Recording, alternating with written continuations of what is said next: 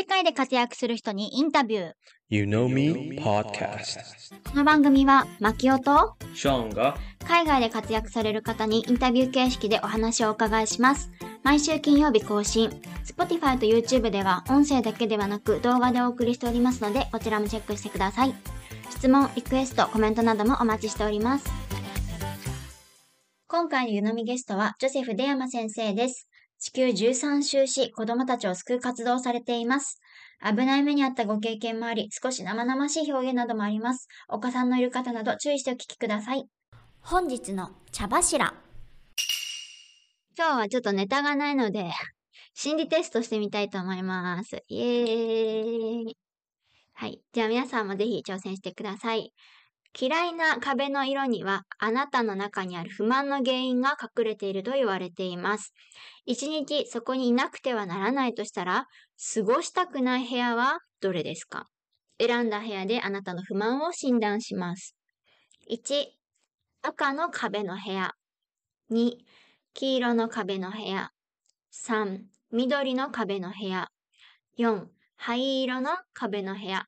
はい。この中で過ごしたくない部屋はどれですか？赤、黄色、緑、灰色。マキオは？私は、赤かな。一緒？えーじゃあやだ。えー、じゃあ、うーん、じゃあ灰色。あんたは？だから赤じゃん。はい。じゃあ、まず赤から言ってみます。結果。赤を選んだ人は、努力が報われていないという不満。赤はエネルギーの源の色であり、使うことでポジティブさをアップする効果があります。壁が赤い部屋にいるのが耐えられないあなたは今、努力が報われていないという不満があるようです。また、なんとなく過去の嫌な思い出を反芻して、囚われてしまっているのかもしれません。新たな挫折を味わうことを嫌って臆病になったのはもったいないです。失敗が怖いから、え怖いなら一度やったことのあるものに再度チャレンジを歩みを止めず進みましょうだそうです。じゃあ私の選んだ灰色見てみます。退屈な日常に不満。もう、ドンピシャやん、これ。灰色は他人を援助する色であり、冷えていた友情を回復する効果があります。壁が灰色の部屋にいるのが耐えられない、耐えられないと思うあなたは今、日常に行き詰まりを感じたり、刺激のない暮らしが退屈でしょうがないといった不満があるようです。また、不満を持ちながらも現状に安住している自分に腹を立てているのかもしれません。誰かの助けを待つのではなく、停滞から抜け出す努力をしてみて、自身に自身に火をつけ、心を燃やせるようなことを探してみましょう。だから、ならずに戻りたいんですよ、私は。じゃあ他には？はい。じじゃあ、はい、2番、黄色を選んだ人のために読みます。失望と疲労から一人になりたいという不満。黄色は思いやりの色であり、円滑なコミュニケーションを促進する進効果があります。壁が黄色の部屋にいるのが耐えられないあなたは今自分の状況に失望していて逃げ出したいと思っているか、あなたは仕事や家事で疲れすぎて一人になりたいという不満があるようです。これまで夢が叶わないと諦めている人は特に希望を失わないで。未来はきっと違います。たとえ疲れていても仲間の上に飛び込んでみれば、その優しさに気づくはずです。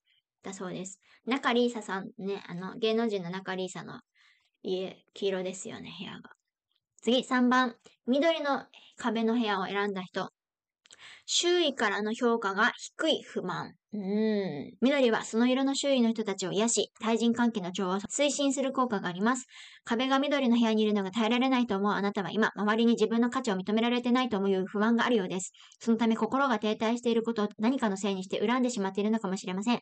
大勢の中に感じる疎外感は思い込みの可能性があります。仲間を信じて心、心を打ち明ければ事態は好転し、解決するはずです。一歩を踏み出す勇気を持ちましょう。ということでした。皆さんは何色選びましたか？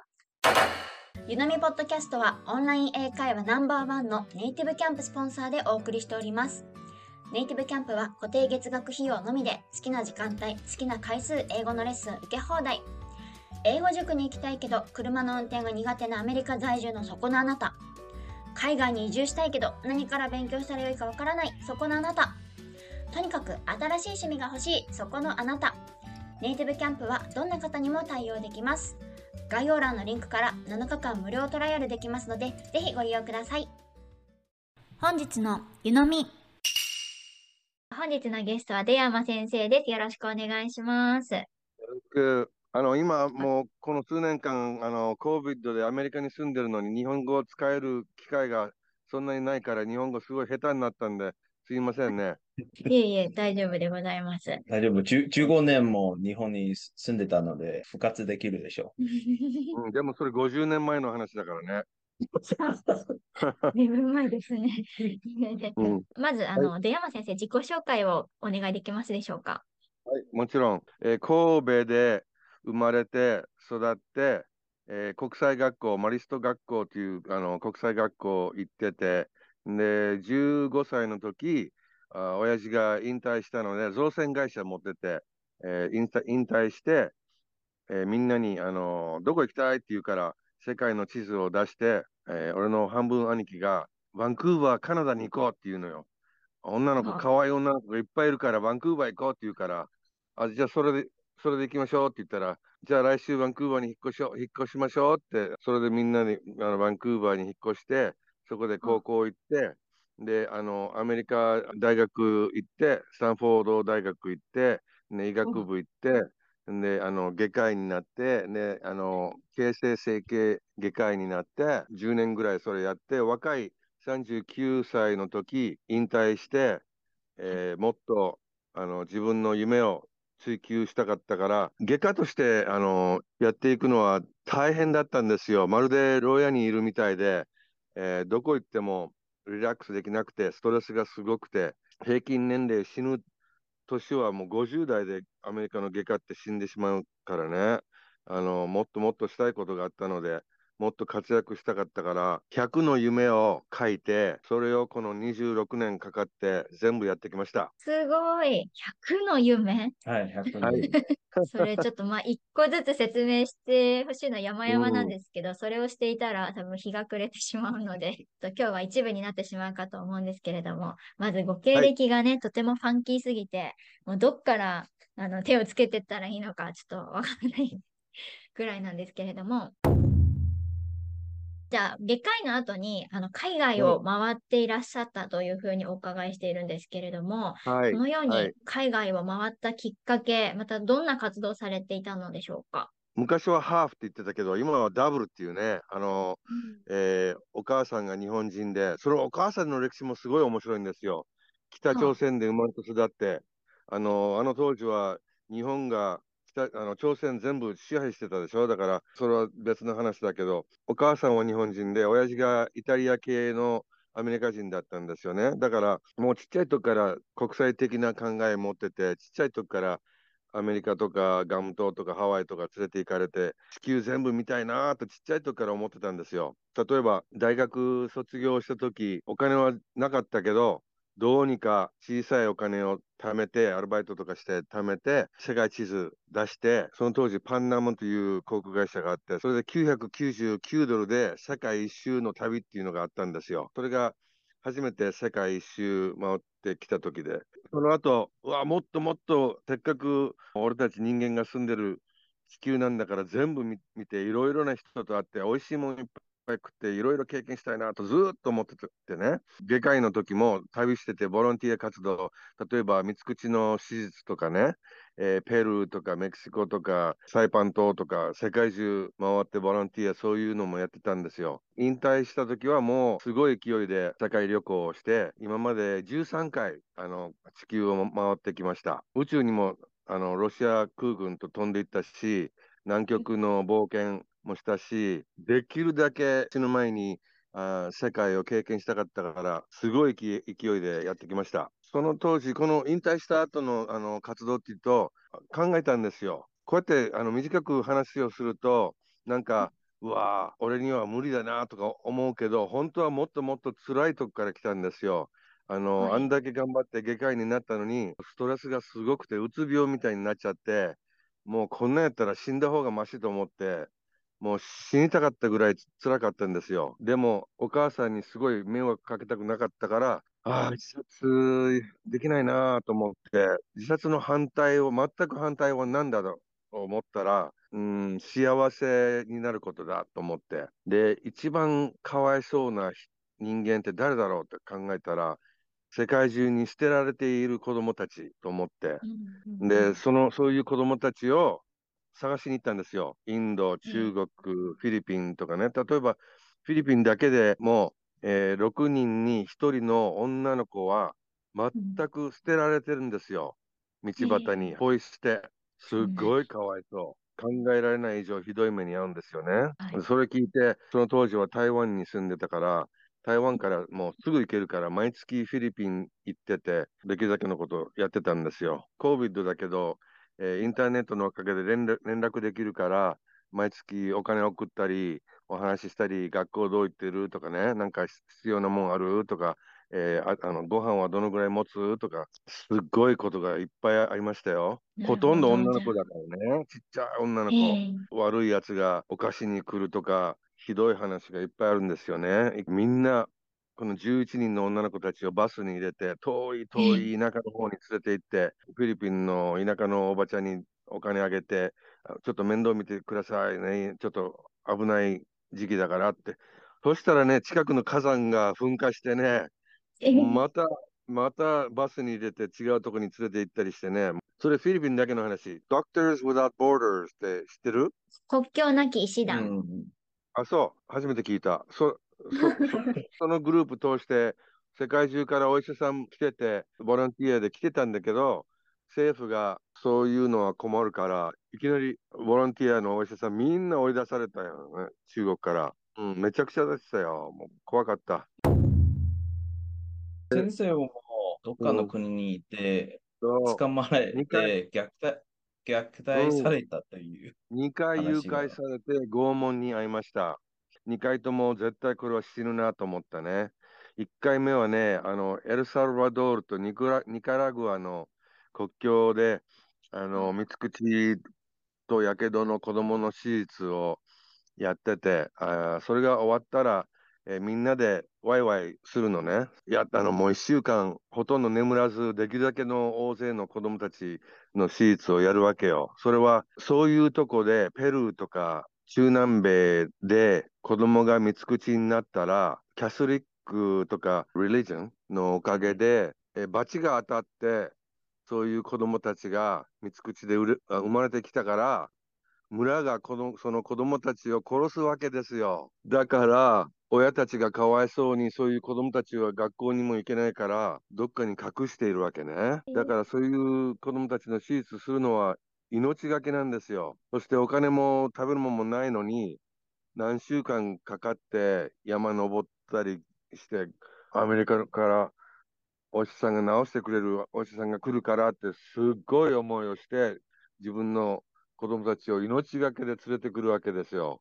だからもうこっちも必死にできるだけ大勢の子供たち手術しないと殺されてしまうかもしれないからね。とにかくその1週間できるだけことやって、で、あのバス借りてみんなでビール飲みながら、おーパーティーしようってリラックスしてたとところ、あそこら辺に行くと綺麗ですよとか言われたから、バスでそこ行ったらいきなり森から若い軍隊みたいな制服をしてた男の子たちが出てきて、あの機関銃、マシンガン持ってて、バスから降りろって言われて、で、どっか恐ろしい山奥のちっちゃい小屋に連れて行かれて、その小屋の下は血の塊みたいのがあって、これは俺たち殺されるんだと思って、なぜかというと、その当時は80年代の中頃で、アメリカが日本語でなんて言うんだろう、カミネスト、カミネスト・ソルジャーズ。共産党。ああ、共産党。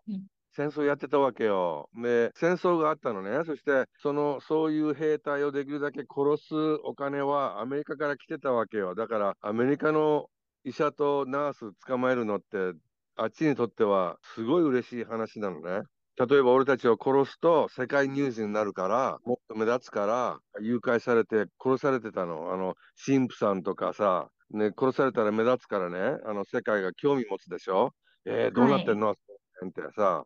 だからこれはもう絶対殺されると思ってね、俺の俺の隣に立ってる外科医がもうあスペイン語ペラペラだったから、その兵隊の一番偉い人に、あキャピタン、キャピタンって怒鳴るわけよ。で、俺は、はい。おお前何言ってんだ、俺たち拳銃で撃たれて殺されるぞと言ったのね。キャピタン、一緒にさ、シガーね、あのでっかいタバコ、フマーシガーって、一緒にタバコ吸おうよって言ってたわけよ、スペイン語で、俺の仲間が。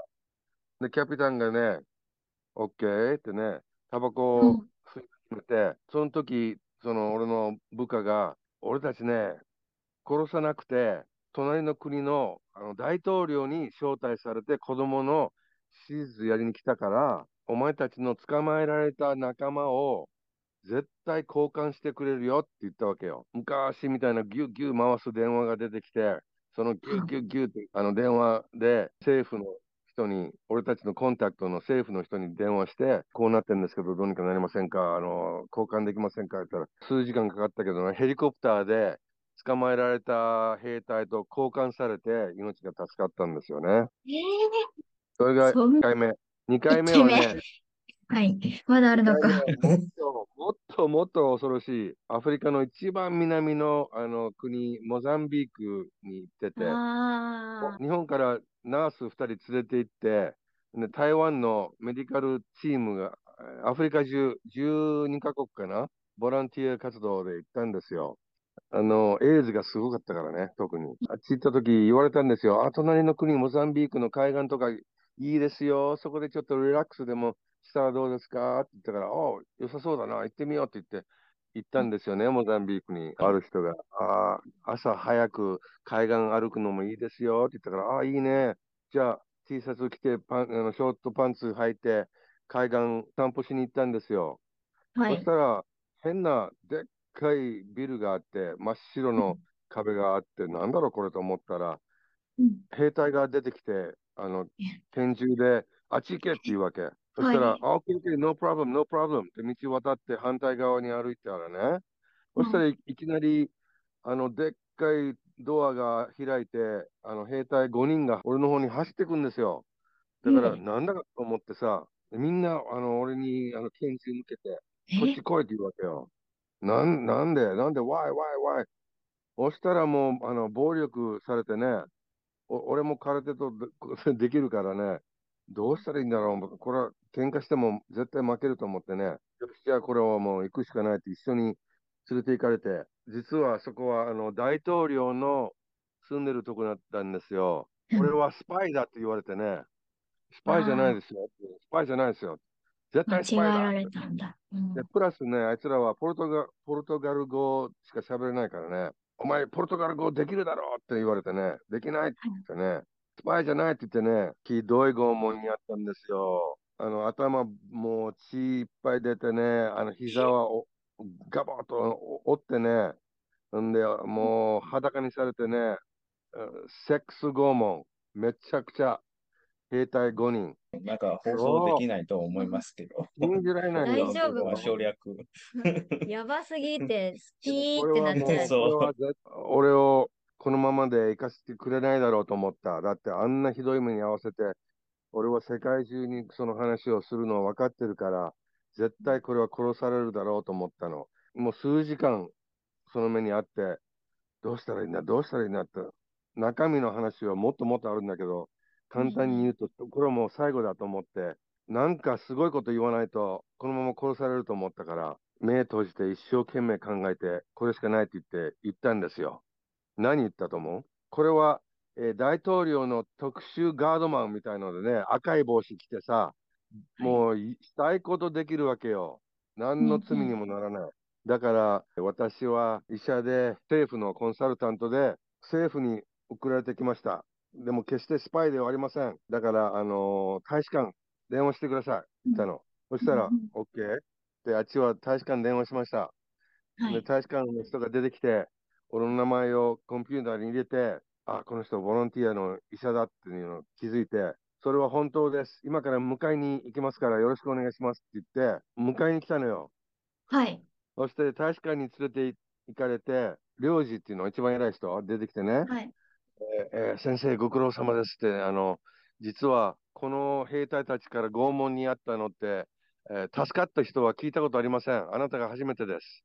で、普通は、あの、トゥーリストとかをね、レイプうんしたりして、拷問に合わせて、殺して、体を分解して、焼くんだって。それが普通なんだって。でも、問題があるのは、普通大使館っていうのは、その国の人たち入れないのね。まるで。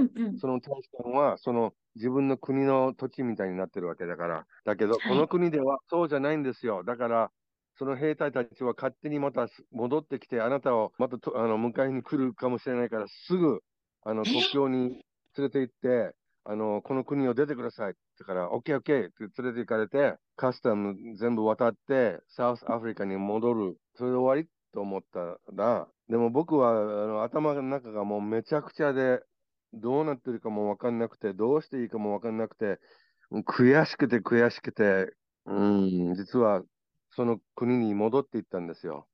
おそんな。その話はね、その拷問に会う前の夜ね、作家たち、本書いてる人たちとか、ブロードウェイのプレイを書いてる人たちとか、世界中からそういうあの作家たちが集まってるとこだったんですよ。その人たちが、あ、ドクターはあの日本から来たから、えー私たちのあのお寿司屋さんに連れて行きたいです。あのあの意見くださいって言うわけよ。みんなでお寿司食べに行って、意見くださいって言われたわけね。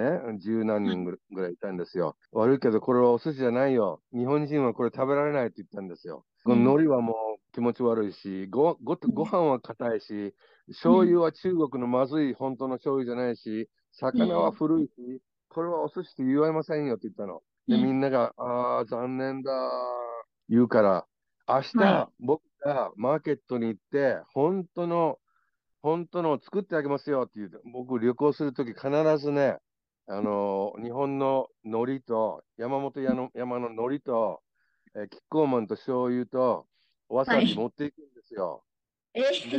はい。だからね、その国の材料を使って、美味しい日本の味を作ってあげられるから、僕の仕返しは、その国に戻って、あの、ねうんフィッシュマーケット行って、新鮮な魚買ってきて、みんなのために、あの、あ、味噌、味噌の、あの、味噌も持っていくから、味噌と美味しい魚のお寿司作ってあげたんですよ、みんなのために。そして、誰にも言わなかったのね、どうなったか。そのパーティーが終わったら、国境真夜中ぐらいに出て行ったんですよ。でも、やっぱりそれからすごい PTSD だったね。あの真夜中とか悪い夢見て、パッと起きたりして、人と付き合うのもすごい難しくなななったりしてね。うんもう聞いてるだけでもうう、ん。うんってくる話で。でも皆さんに言いたいのはね、決して旅行とか旅するのはね、危ない目には合わないですよ。ちょっと気をつけてね、ちょっとさ、インターネットで調べたりしてね、友達作ってね、それはもう世界中164カ国かな、行ってはいいろいろやってきたけど、まあ、何も問題なかった。で、こういう変な問題があるのは、危ない状況があるっていうのは分かってなくて、準備できてなかったっていうことね。うんだから、もう何千の経験の中で2回しかなかったんだから、旅はほとんど安全ね。ただ調べるべきですね、行く前に。そうですね。カウチサーフィングって聞いたことありますか？あ、はい。はい。カウチサーフィン。はい。ですよね。みんなジョインするべき。800万人のメンダメンバーが世界中いて、そこジョインすると、えーもう行く前に友達ができてて、迎えに来てて、一緒に泊まって、一緒に食べて楽しい思いを無料でできるんですよね。そしてはい例えば、その人たちが日本とか台湾に遊びに行きたかったら、絶対来てくださいねって、世界中と友達ができるわけよ。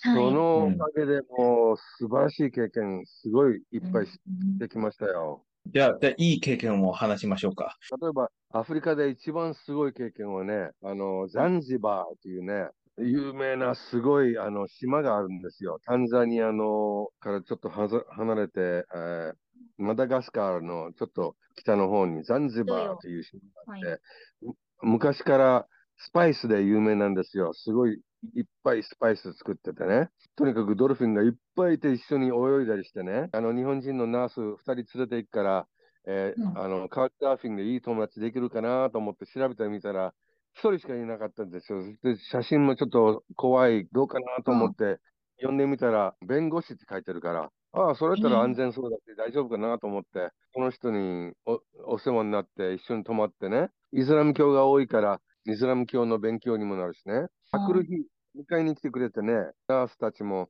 喜んでて、あのうん。日本人のナースだからもう全くアフリカがどんなに危ないかも気づいてないからさ、新しいあ iPhone を首にぶら下げたりしててね、え。あの、君たちさ、それすぐ取られるよって言ってね、うん。えー、本当？ってね、でもね、うん。その、その弁護士さんね、あくる日の朝ね、すごい服に着替えてるんですよ。それはね、うんあの、昔のイギリスの裁判所にいる、伝統的な感じみたいな服はい。あの、あの、なんていうのに、あの、白くて、なんか、ふわふわーっとしてる首の周りに締めたりしてね、はいはいはい。その外に黒いでっかい着てるのね。だから、うんあこれはただの弁護士じゃないたないなと思ってね、聞いたのよ。あなた普通の弁護士じゃないでしょって言ったら、ああ、私はね、この国の、えー一番偉い、あの、裁判官なんですよって。えーってね、そうなんですか。今日はあの死刑になるかならないか、犯罪者あの決める日なんですよって言われたからね、え、う見に行っていいですか？って言うから、あ、もういいですよって連れて行かれてね、あそういう経験があってね、あ、先生、実はこの後、あのちょっとサプライズがあるんですけど、一緒に来てくださいって言ったら、あ、もちろんいいですよって、私たちの個人2件拝見してもらいたいから、一緒に来てくださいって言うわけよ。で、はい。最初はあのドイツ、ドイツのスポンサーの素晴らしい個人があってね、もううん。すごいこんなとこ見たことないような個人で、2番目の個人がね、変なとこだったんですよ。それはドアが金でできてて、で、それを開けるとな中にシャンデリアがぶら下がってて、なんやこれ、ラブホテルみたいなおと思ってたら、奥に実は待ってるのは大統領と大統領の家族が先生をに会いたいって言うから待ってるんですよって言ったら、え、なんで言ってくれないの？ぼ僕 T シャツとショートパンツ履いてるから、あの、失礼じゃないと思ったけどね。いや、いいですよ、うんいいですよ、心配ありませんってね。で、あの、大統領に紹介さ紹紹介されて、その大統領の奥さんが、えー、私とあの娘がね、世界であのボランティア活動したいからあのよろしくお願いしますよとか頼まれてね、カウチサーフィングでおかげでこんなすごい経験もあったんですよね。世界中本当数えきれないような経験ありましたよ。話がぶっとんぶっ飛びすぎてても、うんはあしか出ないので。短い人生だからね、皆さんもね、夢はっきり書いてね、なんとかね、 visual imaging、visualization っていうの、英語でね、それは頭の中で夢がもっとはっきりしてると、その叶う確率がドーンと上がるんですよね。例えばどっかに行きたいとか、どっか経験したいとか、そういう写真をマガジンから切って、ね、 dream book みたいのを作るんですよ。ドリームを書いて、その写真を貼って見るんですよ。あ俺の俺のドリームはこんなんだって。そしたら叶う叶う確率がすごい高くなる。いい、なんか説得力がすごいね。経験者は語るって感じで。台湾に10年間住んだけど、世界中ね、僕、レクチャーとか行くけどね、いつも聞かれるのはね、世界で一番ものすごい国ってどこですかって言ったら、もうこれはもう比べ物になりませんよ。台湾ですって言います。ええそうなんですか？どんなところが？なぜ？って言うのね、みんな。台湾？うんなんで？って言ったらね、まず安全、まず人は優しい、まず食べるもんがもうすごい、屋台もすごいね、200円で何でも食べられるよってね、先住民のあの村とか部落が16種類あって、雪もあるし、素晴らしい海岸もあるし、で、アジアのど真ん中だから、どこでも安いピーチエアで日本にも安く行けるあし、西部はい。パシフィックでフィリピン行けるし、香港も安いし、アジア中どこでも安く行けるし、台湾政府はお金持ってるから、外国の若若者にすごいエデュケーション、チャンス与えるし、で、台湾のヘルスケア、メディカル、医療。今、世界はい。1位になりましたよ。え、1位なんですか？1ですよ。知らなかった。だから、あの、台湾、本当、ものすごいとこ。でもね、うん今朝なんか俺起きて、あの、台湾の若者の状況のビデオを見たんだけどね、難しいね。みんな頑張ってんだけどさ、レントは上がるし、給料は下がるし、はい。どんなに頑張っても、あの、貯金はできないし、えー学校の支払いもあるし、大変よね。それ日本もそうですよね。日本、日本もっとひどいじゃん。台湾はい安い方だからね、どこでも行けるし、すぐ鬱になるな、みたいな、引きこもりもすごいあ上がってるし、自殺もすごい上がってるし、どっかね、自分に合ってる状況を見つけるべきよ。絶対どうにかなるって。インターネットあるんだから、日本語を教えるとか、えーインドに行って仕事見つけるとか、outside of the box thinking、ね、箱の外の考え方、大事と思いますね。そこにいなければならないって限らないんだから。僕もね、日本人として、いや、これはできるだけのことをしないと大変なことになるな、なってるなと思ってさ、日本に2年間ぐらい住んでて、政府のアドバイザーみたいになってて、できるだけ偉い人とお話ししに行ったりしてたんだけどね、東大とか早稲田とか、日本中レクチャーしに行ったんだけどね、はいはいはいはいと言いながら、なんもしない。しなかった。国会議員たちはお金もらいすぎで、アパートも無料で、国会議員のビルの中でお寿司食べ放題だし、王子様みたいな生活してて、若い人はもう大きい会社で何すんの？死ぬまで働くの、ね、うん。あのね、お金は減ってるし、仕事の時間はもっと増えてるし、うつ病はすごいし、移民雇ったらこの問題は解決するだろ？う全然解決しないよ。なぜかというと、移民増えてるけど、あのリミットがひどいのね。例えば、ベトナム、インドネシア人、みんな頑張って日本語勉強して、ヘルパーさんとかやってんだけど、日本に住む状況はもっと難しくなってるわけ、その人たちにのために。例えば、あはい、試験受けて受かって、ここで仕事見つけても、はい、2, 2年経ったらまたやってくださいとかね、うるさい、うるさい状況で、もう大勢の人たちがお金ちょっと貯めて、あ諦めて国に戻ってますよ。そうですよね。それよく聞きますね。もう日本なんてで嫌になっちゃうってね。うんいい仕事見つかるって全然限らないし、だから年金とかもなくなるし、で、65歳以上の、いや、世界一でしょ、今。さあの、3人に1人は日本、えー高齢65歳以上、高齢者ばっかりだし、どうなんの、うん。ホームレスな、えーすごい増えたじゃないですか、高齢者のホームレス。はい。その問題も完全に無視して、まるで、それはないよ、そんなんないよとか言ったりしてる政府はね、日本はすごい悪い状況に入ってますね。うん。話に戻るんだけど、先生はどうやって切り替えたんですか？もともとはもはい。う日本育ちだから、最初はもしかしてその日本の考え、限られてる情報というか、限られてる習慣はどうやってそこから think outside the box でっていうのが、どういうふうにそれはやっ気ぱり。あの学校と両親の考え方ね、2人ともすごい国際人間だから、ちっちゃい時からもう国際的に考えてたし、あの俺は国際人間だっていう感じだったから、この国だけじゃ人間じゃないって思ってたからね。で、友達もみんな国際人間だし、えー30以上の国から来てたし、でも国際学校だから、日本語を喋ってはいけませんっていう感じだったから、内緒で、ドイツ人とインド人とみんなで日本語ペラペラペラペラ喋ってたよ。だからもう考え的はちっちゃい時から国際的だった。でも日本はそういう面ではすごい遅れてるね。日本中の小学校も行ってきたんですよ。何十年前から全然変わってないですね。教え方とか、性教育もないし、例えば、うん今、若者が、あの、ティーネイジャーがう性教育のこと習習いたかったら、ポルノ見に行く行くでしょ。でポルノは性教育じゃないでしょ。なんかかわいそうですよ。じゃあ、うんちょっとまた暗くなってるから、うんもうちょっとハッピーな ことにに戻りましょう。人生の勉強になる経験は多くは子供たちから学ん、ま、学びました。すごい大事な話で、7歳ぐらいの女の子が、えー脳の癌になってて、それはもう必ず死ぬのね。何ヶ月以内に。それを分かってて、毎日かわいそうに血のサンプルとか、針で刺されたりしてるから、病院にいるから、かわいそうなのね。だから怒ってたんですよ。もうすごいプンプン怒怒ってて、一回、うんあの、俺に怒鳴ったのよね。あなたはもう、あの、年いってるし、経験、あの、人生経験あるからいいけど、なんで私みたいな子供がこんな早く死ななければならないの？ってね。いや、確かに確かに、life is あの not fair ね。